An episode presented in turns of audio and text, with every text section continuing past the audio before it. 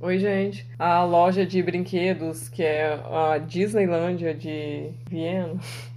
Gente, é exagero, pelo amor de Deus. É só uma loja grande com um monte de brinquedos diferentes, tá?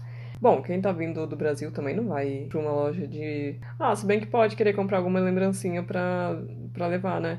Eu tô com esses pensamentos contraditórios porque é meio longinho. Dá pra ir de transporte público, mas conta que você vai demorar algumas horas só pra ir lá e voltar. Até porque lá, gente, eu eu fui com uma amiga minha. Eu e minha amiga, a gente pirou, a gente ficou umas três horas lá. E olha que a gente nem é criança, imagina pra você escolher pra um- uma coisa pra uma criança. Levou uma criança junto pra escolher um presente. Nossa senhora. Ou vai ser muito rápido porque ela vai ver um presente, vai se apaixonar e vai querer levar. Ou vai pirar na loja, porque ela é bem, bem grande, tem bastante coisa. E os preços são muito bons. Então, se você precisar de alguma loja de, de brinquedo, é, a dica é a Smith's Toys. É meio que parente da Toy R Us. E eu acho que antigamente ela se chamava até Toy R Us. Mas enfim, fica no distrito 22. Tem que pegar. Bom, depende de onde você tá, lógico, né? Mas o tramo que chega lá é o 26. Então tem que ver de onde ele sai, que é mais próximo pra você. A estação grande que ele sai é Cagran, que é o 1. E também Florisdorf que é o 6. Aí o 26 sai de lá. E aí você pega um desses dois metrôs, né? É, o 1 ou o 6. Nessas estações que eu falei, você pega o 26, o tram,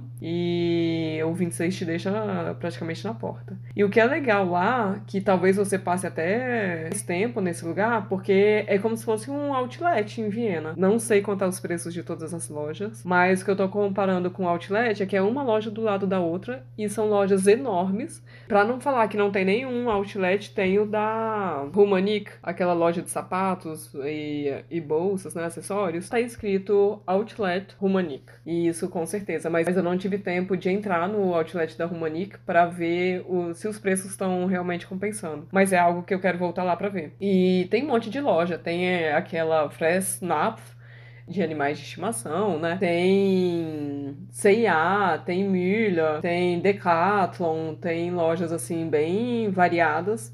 E se você quiser um dia de compras lá, eu achei uma opção bem bacana. Por mais que seja longe, mas quando tiver que ir lá, né? Acho que é uma opção bem bacana. Cada loja, eu imagino, tem o seu horário de funcionamento, mas a loja de brinquedo, que é a atração principal desse episódio, ela fecha às sete da noite e, e abre às nove da manhã todos os dias. Domingo é fechado, lógico. Então é isso, é uma dica bem legal se você quer comprar alguma coisa diferente, porque eu já falei isso nos dois últimos episódios e repito agora. É, lá são, além dos preços bons, é, são produtos que você não encontra em qualquer lugar. Que você não encontra nas lojas daqui da cidade. Então eu aconselho ir lá nem só pelo preço, que é com certeza melhor, mas pela diversidade, pela quantidade de brinquedos diferentes que tem lá, que você não encontra aqui. E nem nos sites assim pra pedir, sabe? Lá, lá é realmente diferenciado. Acho legal por isso, que aí tem uma chance bem grande de você dar algo bem diferente e único pro, pro aniversariante, né? Pra criança.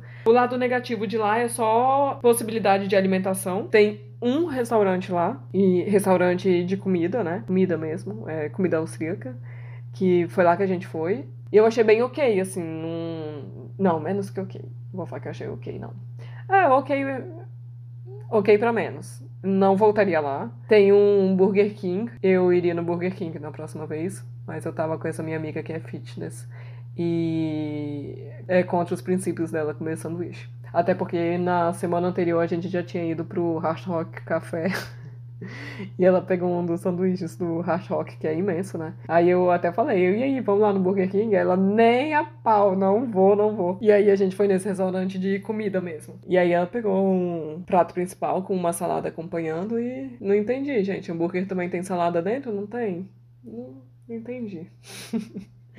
Esqueci de falar onde você para com o tram, né? O tram, eu já falei o número, é o 26. A estação dessas lojas se chama Gewerbe Park. Eu vou deixar escrito aqui na descrição do áudio. Direção do tram 26 é Hausfeldstraße. De Florisdorf, se o caminho mais fácil para você for ir até Florisdorf, que é a, linha, a última estação da linha 6, você pega o 26 lá e são nove paradas. Para você contar mais ou menos quanto tempo você vai precisar, o tempo de onde você tá da sua estação até Florisdorf, e depois mais nove paradas, e aí você chega lá. Então, se você estiver perto de Floridsdorf, nem é tão longe assim, tudo depende de, de algum referencial, né?